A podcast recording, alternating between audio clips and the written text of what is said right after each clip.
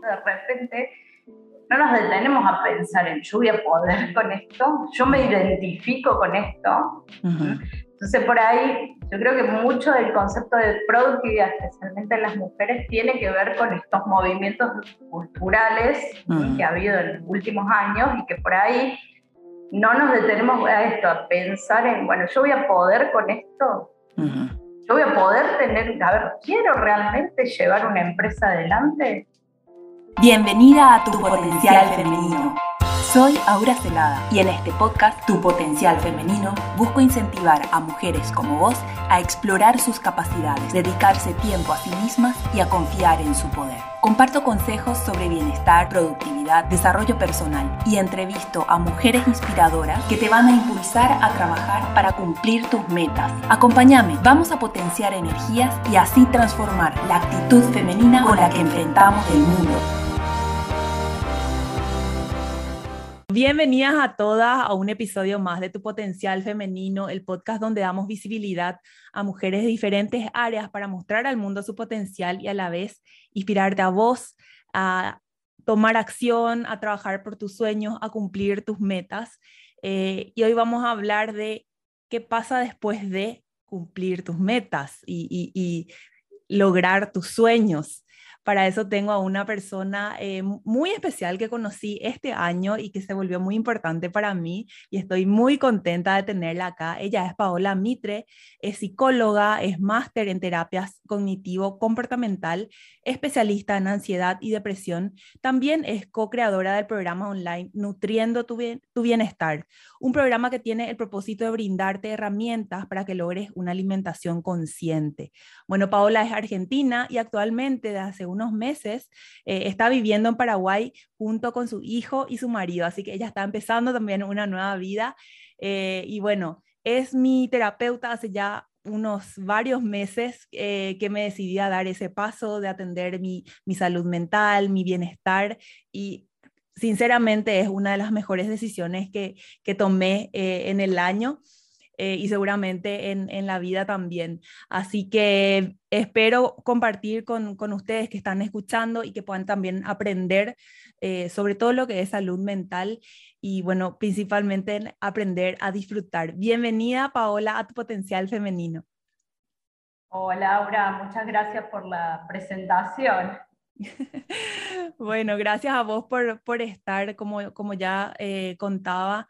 Em, bueno, Paola es eh, una persona em, que creo muy profesional, desde luego, pero también muy humana eh, y, siento que acompaña con, mucha paciencia todo el proceso de, de aprendizaje de uno mismo que una persona tiene cuando eh, decide dar el paso de, de, atender un poco su salud mental. Pero bueno, contanos un poco de vos, Paola, porque siempre queremos conocer un poco más el lado humano de, de nuestras invitadas. Contanos un poco de vos. Eh, ¿Cómo fue que te decidiste a dedicarte a, la psicología o qué, qué hacías antes? Uh, bueno, hace mucho que no me preguntaban eso, eh, pero sí tiene, tiene su historia. En principio yo estudié administración de empresas. Ah, mira. Eh, nada que ver. Me formé, pero creo que después, con el tiempo, cuando me recibí de, administradora y me di cuenta de que en realidad... O sea que estudiaste y te recibiste luego de administradora. Estudié y me recibí. Ah, mira. Me recibí y nunca ejercí. Terminé y dije, no, terminé como para cerrar el ciclo porque tengo esta característica de, que me gusta empezar y terminar las cosas. Mm.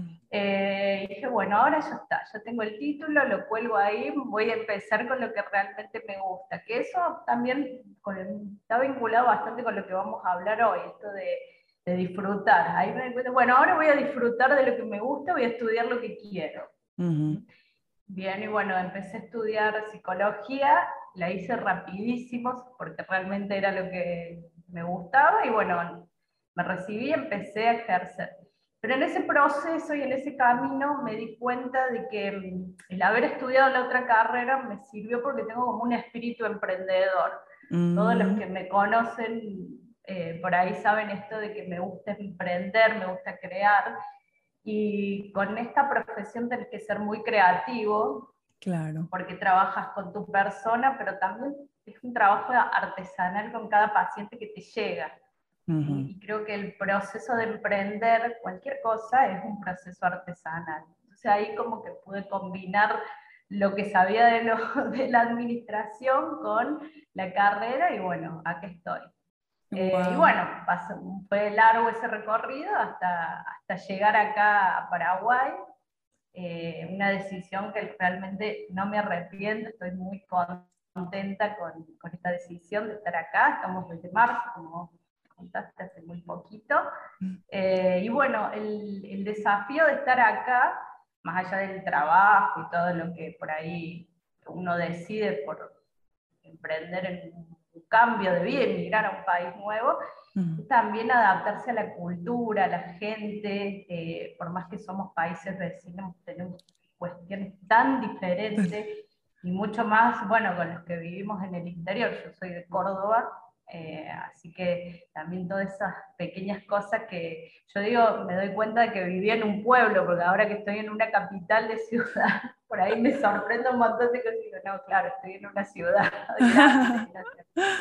Así que bueno, eso te resumo un poco de lo que fue desde el comienzo de mi, de mi decisión a estudiar eh, por la psicología. Qué bueno. Y a ver, hablando un poco de lo que es la psicología, eh, ¿qué, ¿Qué es la psicología cognitivo-comportamental? Comportamental. O conductual también se dice, ¿verdad? Sí, sí, se va transformando en función, digamos, de, la evolución del conocimiento conductual, comportamental, porque por ahí tiene que ver más con el paso a la acción. Claro, ¿y cuál es, cuál es la diferencia con la otra, ¿verdad? La del psicoanálisis, la de Freud, todo, todo ese tema. Y en realidad son como escuelas diferentes. Mm. Si bien eh, surgen en el, primero el psicoanálisis, a ver, no vamos a desacreditar a Freud, que es el padre de la psicología, mm. pero eh, estudió un, un, concepto del inconsciente por ahí, del preconsciente, toda una serie de conceptos que por ahí no coinciden o son diferentes que la terapia eh, cognitivo-comportamental, que es como que está en la vereda al frente y se enfoca más a lo consciente, si se quiere, a los pensamientos. Su creador fue Aaron Beck, que hace poquito, hace unos par de días, falleció a los 100 años. ¡Wow! 100 años. Sí, sí, sí. Eh, y bueno, es como que si bien los dos buscan el bienestar y la salud, son modos de abordaje totalmente diferentes, escuelas teóricas diferentes, eh, técnicas diferentes, apuntan a, ver al bienestar de la persona, pero son claro. Eh, totalmente diferentes y bueno, en la formación cada psicólogo o cada persona que va, exacto, elige con, te tenés que sentir muy identificado con la escuela que elegís. Eh, hay otras escuelas pero bueno, yo me sentí identificada con este y bueno, estos años han sido dedicando a esto y bueno, y se va, también la terapia cognitiva se va modernizando, se va actualizando y tenés eh, conceptos como por ejemplo el mindfulness que tiene que ver con terapias más de avanzada o de tercera generación, que es su base, si bien es la terapia cognitiva, están un poquito más avanzadas. Si esto aclara tu pregunta, pero es muy amplio sí, el mundo genial. de la psicología. Eh, y, es como que a mí me parece importante que, que, la gente entienda estas diferencias también a la hora de elegir a, un terapeuta, ¿verdad? Eh, por eso eh, siempre quiero, quiero empezar también por ahí cuando, cuando invito a, psicólogos a hablar, bueno, que hagan esta, esta diferencia. Pero bueno, yendo al, al, al tema de, de, nuestro episodio de hoy, el tema de porque a veces nos cuesta disfrutar eh, la vida, ¿verdad? a mí personalmente eh, es algo que, me pasó, que me di cuenta de, estar viviendo siempre buscando algo, buscando más, crear, alcanzar, pero ya antes de empezar a disfrutar ya estás pensando en otra cosa y, a veces no, no está tan bueno, o sea, está, está bueno eh, esa, esa ambición linda, ¿verdad? De, querer algo, algo bueno, algo eh, nuevo cada día, pero también sentarse a disfrutar es, algo, una necesidad. ¿Por qué nos cuesta tanto a veces, algunos, algunas por lo menos? Sí, en general, a la mayoría, yo te diría que el 90% de los pacientes que atiendo, en una parte del tratamiento se habla de lo que es disfrutar. Mm. A ver, no hay un concepto general, ni tiene concepto moral tampoco, es algo muy subjetivo y le pertenece a cada uno.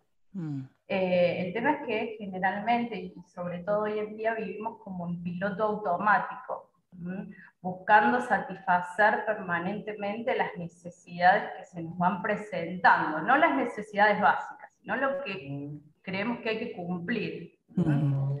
Por supuesto, y esto lo hemos hablado mucho con vos, tiene que ver con las creencias o la base que trae cada uno, que, que bueno, desde la terapia cognitiva siempre abordamos qué creencias tenemos acerca de uno mismo, de los demás y del mundo, ¿verdad? Mm. Y bueno, esas creencias muchas veces nos llevan a cumplir con lo que, con la historia que traemos, ¿verdad? Con lo que mm. nos han enseñado, cómo nos hemos educado, el contexto en el que ha vivido cada uno.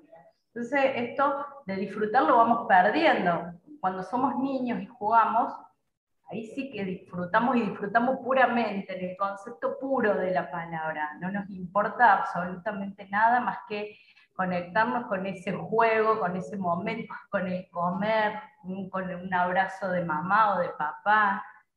Sí. Ese yo creo que si tuviera que definir o mostrar el concepto puro del disfrutar, observemos a los niños cuando juegan. Sí, se olvidan del mundo, están ahí, sí. Sí, sí, y, sobre todo cómo crean ellos ese mundo. Sí. A veces con cosas básicas, no, les hace falta tecnología ni nada, qué sé yo, esperando de repente, eh, no sé, que venga el avión en el aeropuerto y le das dos vasitos y ellos se arman una historia. Sí. Entonces, eso es el concepto puro de disfrutar. Pero bueno, después tenemos que conectarnos con el mundo. El mundo nos empieza a poner reglas de convivencia, eh, la misma casa, nomás, cómo hay que comer, cómo hay que sentarse, a qué hora, hay que respetar horario. Entonces, esto en la mente de las personas va generando y creando creencias. Esas creencias hacen que empecemos a pensar, a pensar de determinada manera, y ahí es donde aparecen las presiones obviamente las responsabilidades, pero también las presiones que nos vamos poniendo cada uno, las exigencias. Mm. La capacidad de disfrutar se va perdiendo. ¿Por qué? Porque tenemos que responder a, lo que nos exigen o a lo que nos exigimos. Claro, porque muchas veces esa exigencia no viene de ningún lado, viene de uno mismo. O sea, ¿por qué? ¿Qué es la autoexigencia? Y también quisiera saber si es algo que, que por ahí en, en, en las mujeres se, se, presenta más, porque me, me, me, da esa sensación también a veces. Y por ahí se presenta, eh, igual yo te diría los dos, lo que pasa es que las mujeres por ahí lo manifestamos más por la cantidad de, de tareas que hacemos. Las, las, mujeres somos multifacéticas y hoy en día muchísimo más. Mm. Y muchas veces nos sentimos obligadas a cumplir con un montón de cosas en función de los otros. Mm. Por ejemplo, eh, mando a mi hijo a determinado colegio, entonces tengo que cumplir con determinados requisitos del contexto en el colegio que va mi hijo. Y en realidad nadie me dijo que yo tenía que ser así sino que, bueno, mando a mi hijo para que tenga contacto, para que hable inglés, para que hable francés, para que haga deporte, entonces me exijo llevarlo y hacer. Y en eso me voy perdiendo, porque generalmente las mujeres somos las que nos ocupamos de estas cosas. Digo generalmente, a ver, no, no quiero hacer discriminación a los varones, pero bueno, a veces los varones también se quieren ocupar pero también nuestra propia exigencia nos dice, no, bueno, tenés que ser una buena madre, porque trabajar, que atender a tu hijo, que hacer la comida. Claro. Es que, y entonces el tendría o el tengo que, con el signo de pregunta, al final se, se, transforma en un tenés que, tenés que, tenés que, tenés que. Hay una película que no recuerdo en este momento que, que me gusta esa escena donde la mujer está acostada en la cama y está haciendo lista, lista de lo que tiene que hacer al otro día. Y muy común esto Es muy común, sí. Dios mío, sí. Bueno, y a ver, una técnica para eh, por lo menos detectar esa autoexigencia a tiempo, que es la que vos me enseñaste, era la de agregar el signo de interrogación a después de decir tengo que, ¿verdad? O sea, yo les voy a contar el, el, tip. Eh, tenía yo que cocinar, tenía que ir al súper, tenía que llevar, o sea, todo el tiempo era así como que tengo que hacer esto, tengo... ¿por qué? Porque yo me creo la lista de cosas para hacer un sábado de mañana, eh, bueno, mañana sábado voy a hacer esto, me voy a ir al súper, después al, voy a llegar temprano, voy a cocinar y tal. Después el sábado no, no salen las cosas como uno eh, planificó la noche anterior, así como en la película. Eh, pero siento que ya estoy defraudándole a alguien, que estoy perdiendo y después, ¿y, qué? O sea, ¿qué importa? Entonces, una de las cosas que a mí eh, Paola me enseñó fue agregarle un signo de pregunta, o sea, ¿tenés que ir al súper el sábado de mañana sí o sí? ¿O tenés que cocinar o puedes comprar comida hecha? Entonces, eh, esta era una, una técnica que a mí personalmente me sirvió muchísimo porque fui detectando mi autoexigencia, porque no es, tampoco es fallar a un compromiso con otra persona. O sea, si quedaste con alguien, con un cliente, eh, una reunión laboral, no puedes tampoco ponerle el signo de pregunta y decidir ahí faltar ni nada, ¿verdad? Pero cuando, cuando simplemente a vos, vos misma, eh, sos la que te creaste esa obligación, podés poner, podés posponer, podés cambiar ahí y, sentirte eh, liberada. Entonces, ese tipo de cosas son las cosas que uno detecta en terapia y después en el momento de, vivir eso, te acordás de, la recomendación, aplicás y, te sentís así, libre, ¿verdad? Un poquito, un poquito menos cargada, ¿verdad? Entonces esas son las cosas que, bueno, a mí me, encantan de, todo el resultado, ¿verdad? Ahora, otro gran tema. Una cosita antes de, es también respetarse el tiempo, porque muchas, y también vuelvo a esto a las mujeres nos pasa, que vamos a terapia y queremos, bueno, venimos con esto, tengo que, y yo por ahí les doy las técnicas, no les salen. Esto de también el tengo que, además de agregarle el, signo de pregunta, les doy otra recomendación, es eh, respetarse el tiempo. Mm. Si no te sale, lo, lo vuelves a intentar, ya va a salir. Respetarte tu tiempo. Claro. también. Sí, porque, porque muchas veces no es algo de, de, una o dos sesiones ni, ni, ni, nada de eso, sino que eh, esperar y ver y, y, tener paciencia y sobre todo quizás eh, observarse un poco, ¿verdad? O sea, aprender a observarse a uno mismo y observar sus pensamientos, luego ya es eh, algo que, requiere mucha, mucha práctica. Em, ahora, hablando un poco de, otro gran tema, eh, que por lo menos tengo yo y, sé que muchas también tienen, el tema de la necesidad de ser productiva siempre. ¿Qué es esto? O sea, por, ¿de dónde viene esta necesidad de estar, de, no, puedo, no puedo estar al pedo, ¿verdad? Tengo que estar aprendiendo algo, tengo que estar, eh, no sé, compartiendo con mi familia, tengo que estar eh, tal cosa. O sea, ¿de dónde viene y, y, qué podemos hacer para, para, liberarnos un poco de esto? En realidad ha habido en, en, en el mundo, pero en los últimos, te diría, 10 años, en Latinoamérica, esta revolución por ahí de las mujeres, donde a veces ciertos temas eh, sensibles se desvirtúan y nos llevan a ponernos en lugares que por ahí nos ponen esto tengo que en la cabeza cuando no debería ser así. A ver, por supuesto que está en la historia de cada uno esta necesidad de productividad. Todo lo que nos sucede a cada uno, las decisiones que tomamos y lo que nos va pasando, tiene que ver con la historia de cada uno. Pero bueno, somos seres sociables y vivimos en una cultura y estamos atravesados por la cultura. Por ahí no estábamos preparadas emocionalmente para, para sostenerlo. No, no, no voy a hacer referencia a ningún lugar en específico, pero muchas veces la cultura o el cambio cultural nos llevó, o estas revoluciones nos llevaron a desvirtuar conceptos. Entonces, de repente, el concepto de productividad se transformó en esta mujer multitasking, que tengo que hacer esto, que tengo que tener un buen cuerpo, que tengo que ser una esposa espléndida, amante, eh, buena madre. Empresaria, exitosa. Empresaria, claro. Eh, mujeres del liderazgo, mujeres del futuro. Entonces, de repente no nos detenemos a pensar en yo voy a poder con esto, yo me identifico con esto. Entonces por ahí yo creo que mucho del concepto de productividad, especialmente en las mujeres, tiene que ver con estos movimientos culturales que ha habido en los últimos años y que por ahí no nos detenemos a esto, a pensar en, bueno, yo voy a poder con esto. Yo voy a poder tener, a ver, ¿quiero realmente llevar una empresa adelante?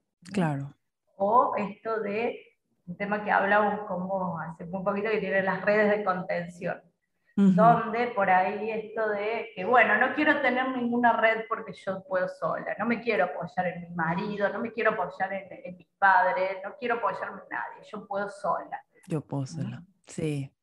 El gran eh, tema, sí. Eh, claro, y que siendo que si es que eh, aceptamos ayuda, eso no desvirtúa, o sea, si es que ponele, terminaste una carrera porque tus padres te la pagaron, no es menos eh, virtuosa de que una persona que se pagó sola, o sea, la, carrera terminaste vos y estudiaste igual que esa otra persona, no tiene menos valor. Eh, y cómo nos cuesta muchas veces aceptar esa ayuda, eh, o sea, ¿por qué? y, y, ahí es como ¿cómo podemos hacer para eh, conectarnos un poco con, nosotras mismas y, pensar y analizar eh, realmente qué es lo que queremos y, cómo queremos vivir nuestra vida?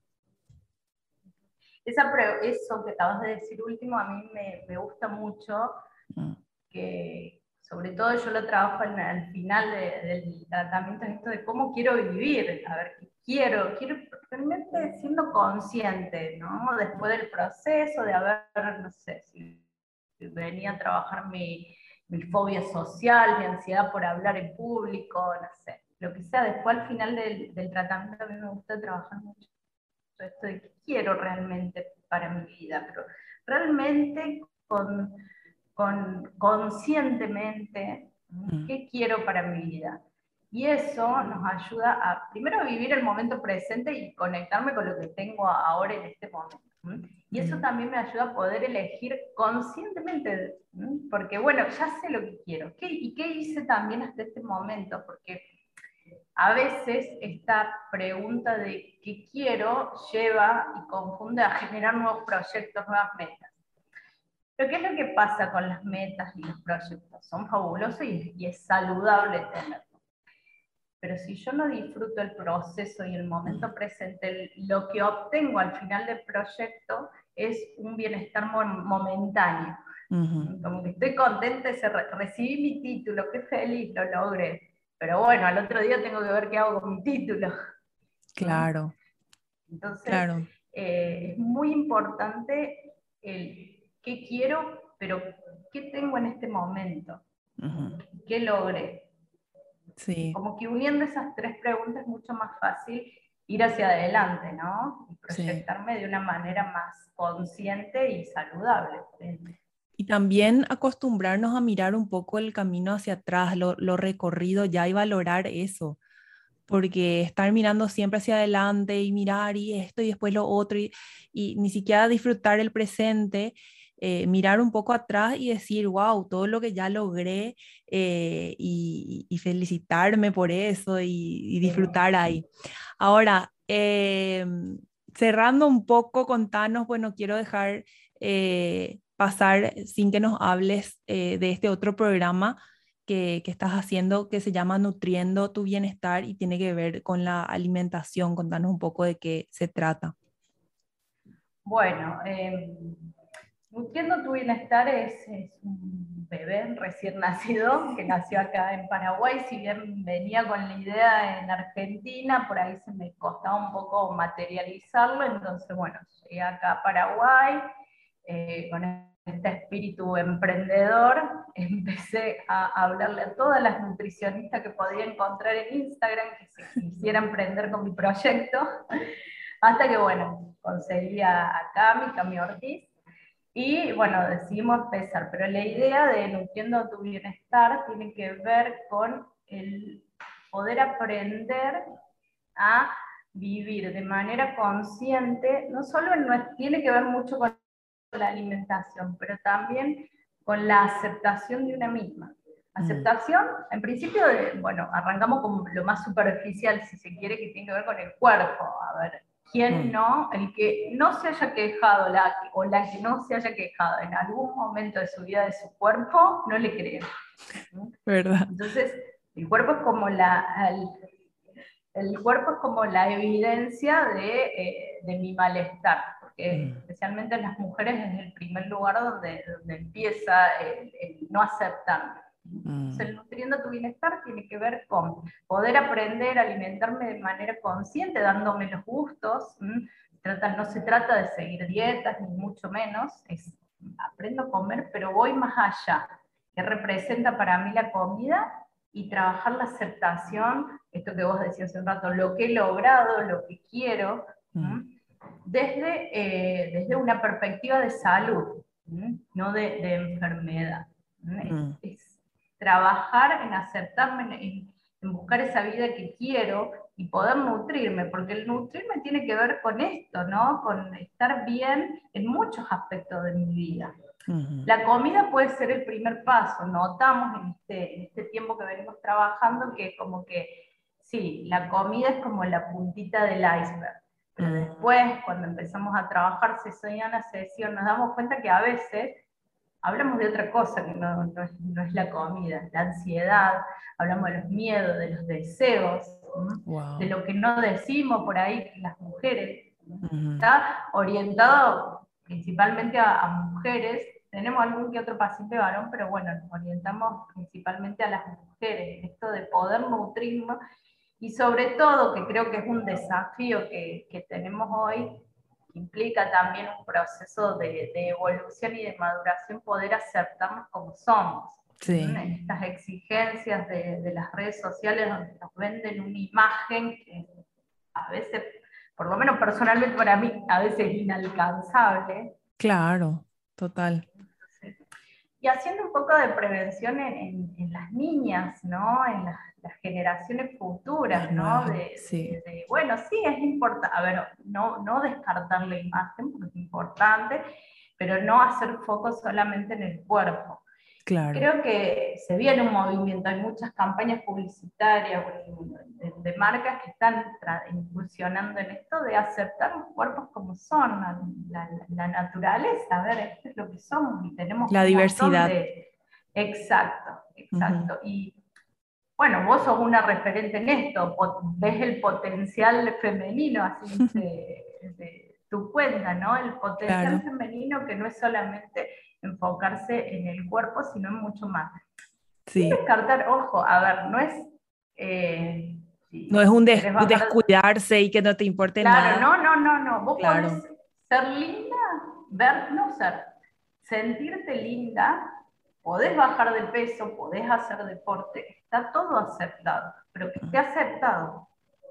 No que sea una tortura y una exigencia. Sí, sí. Porque, a ver, hay chicas que nos dicen, no, bueno, yo quiero bajar de peso y quiero, bueno, bueno, por ejemplo, un, ejercicio que practicamos mucho es dejar de medirnos con ese pantalón que me andaba antes de quedar embarazada, por ejemplo que hacemos Claro. Las mujeres hacemos Aceptar que, que, ya fuiste mamá y, tipo ya es otro el pantalón. Bueno, este no te, no te va a andar quizás porque tu cuerpo se transformó, el embarazo nos transforma el cuerpo a todos. Pero bueno, a ver, en este, en este nuevo envase que ¿cómo lo podés embellecer?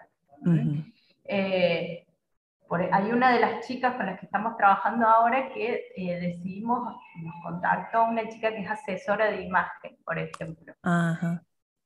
Estamos haciendo un proceso maravilloso, porque bueno, ella ya logró, trabajamos en bajar de peso con este chico que quería realmente, bueno, la Camila Nutri se, se enfocó en eso, pero bueno, ya estamos como en el proceso final y ella eh, bueno, y ahora cómo me veo linda. ya está, hicimos lo que, ya llegué al peso que quería, como bien, bueno, cómo me veo linda. Bueno, y le propusimos esta idea de, bueno, hacer una asesoría de imagen, a ver qué.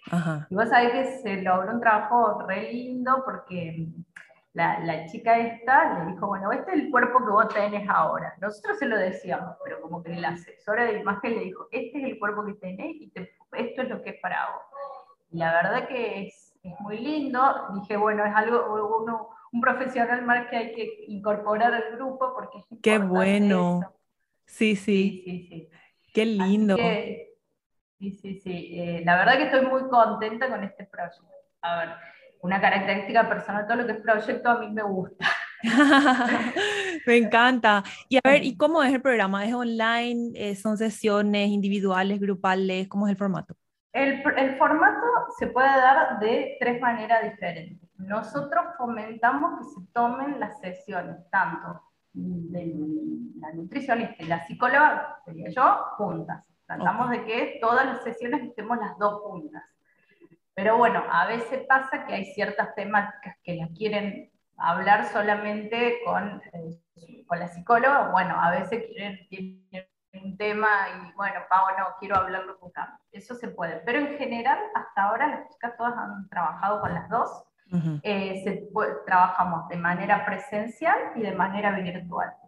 Eh, con una, bueno, a modo semanal en general, algunas chicas lo hacen quincenal, pero en general se hace toda la semana. Y se plantea de una manera si bien es flexible, estructurada, que bueno, que tiene que ver un poco con el, modo de trabajo mío, que a mí también tiene formación en, en, posgrados en terapias cognitivas, entonces la terapia cognitiva tiene una estructura, entonces establecemos los objetivos que quiere lograr, siempre trabajamos tratando de descubrir el iceberg que hay abajo, eso es lo que mm. buscamos, entonces establecemos los objetivos, que bueno, sí, quiero bajar de peso, pero además quiero ¿Cómo te quieres sentir? ¿Qué quieres lograr? Bueno, establecemos los objetivos, se establecen los objetivos, se van trabajando las técnicas, las herramientas, todo lo que es mindful eating, esto de conectarse con la comida, disfrutar la comida, se cumplen los objetivos y bueno, ahora creo que voy a, voy a incorporar la asesora de imagen porque la verdad que eso me gusta. Sí, Qué bueno, qué genial. Y, así es algo como que súper, súper completo. Eh, pero bueno, lo, importante, eh, aparte de, verse, y es como uno se siente, ¿verdad? Porque de que vamos a tener, entre comillas, defectos siempre, vamos a tenerlos. Eh, y bueno, pero también hay un montón de virtudes y un montón de cosas eh, lindas que podemos rescatar de nuestra imagen y tenemos que aprender a concentrarnos en eso, eh, ¿verdad? En, en, lo lindo. Em, y bueno, yo creo, eh, fielmente creo que esas son cosas que se aprenden cosas que, que, uno, sobre todo con la práctica y con la guía de, de, de profesionales y de sentirse acompañada, es una apuesta segura a, bueno, a llegar a, buen puerto, tanto en el, en el verse como en el sentirse bien por dentro y por fuera. Eh, bueno, muchísimas gracias Paola por estar acá. Eh, nosotras nos vemos mañana porque tenemos una sesión.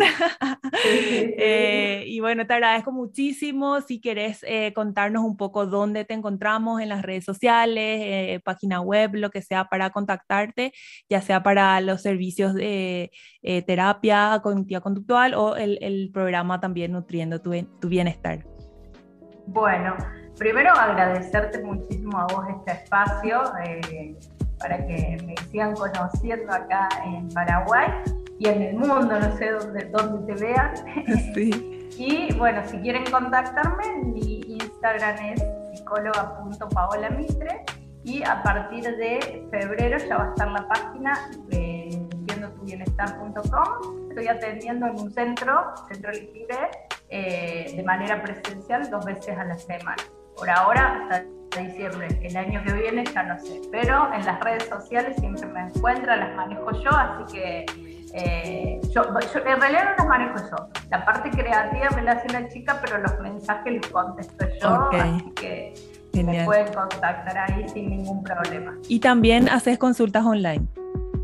Hago consultas online, sí, sí. Es como que mi foco principal de trabajo es consultas online porque, bueno, ya vengo con, una experiencia de antes de la pandemia de trabajar online con gente de, Argentina, ahora de Paraguay, y trabajo con gente también de, otros países. Buenísimo. Por ahí por otros lados del mundo, de habla hispana solamente.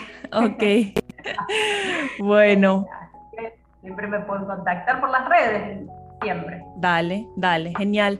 Bueno, muchísimas gracias Paola, te deseo mucho éxito y que sigas, eh, bueno, ayudándonos a todas a sentirnos eh, y también vernos bien y sobre todo apreciar lo que, lo que vemos y sentirnos bien con nosotras mismas. Bueno, Aura, muchas gracias a vos por el espacio. Gracias, chao, chao. Gracias, chao, chao. Gracias por escuchar tu potencial femenino. Te animo a que explores aún más tu capacidad excepcional como mujer, dedicándote tiempo y confiando en tu poder. Comparte este episodio con tus amigas para potenciar nuestras energías y así transformar la actitud femenina con la que enfrentamos el mundo.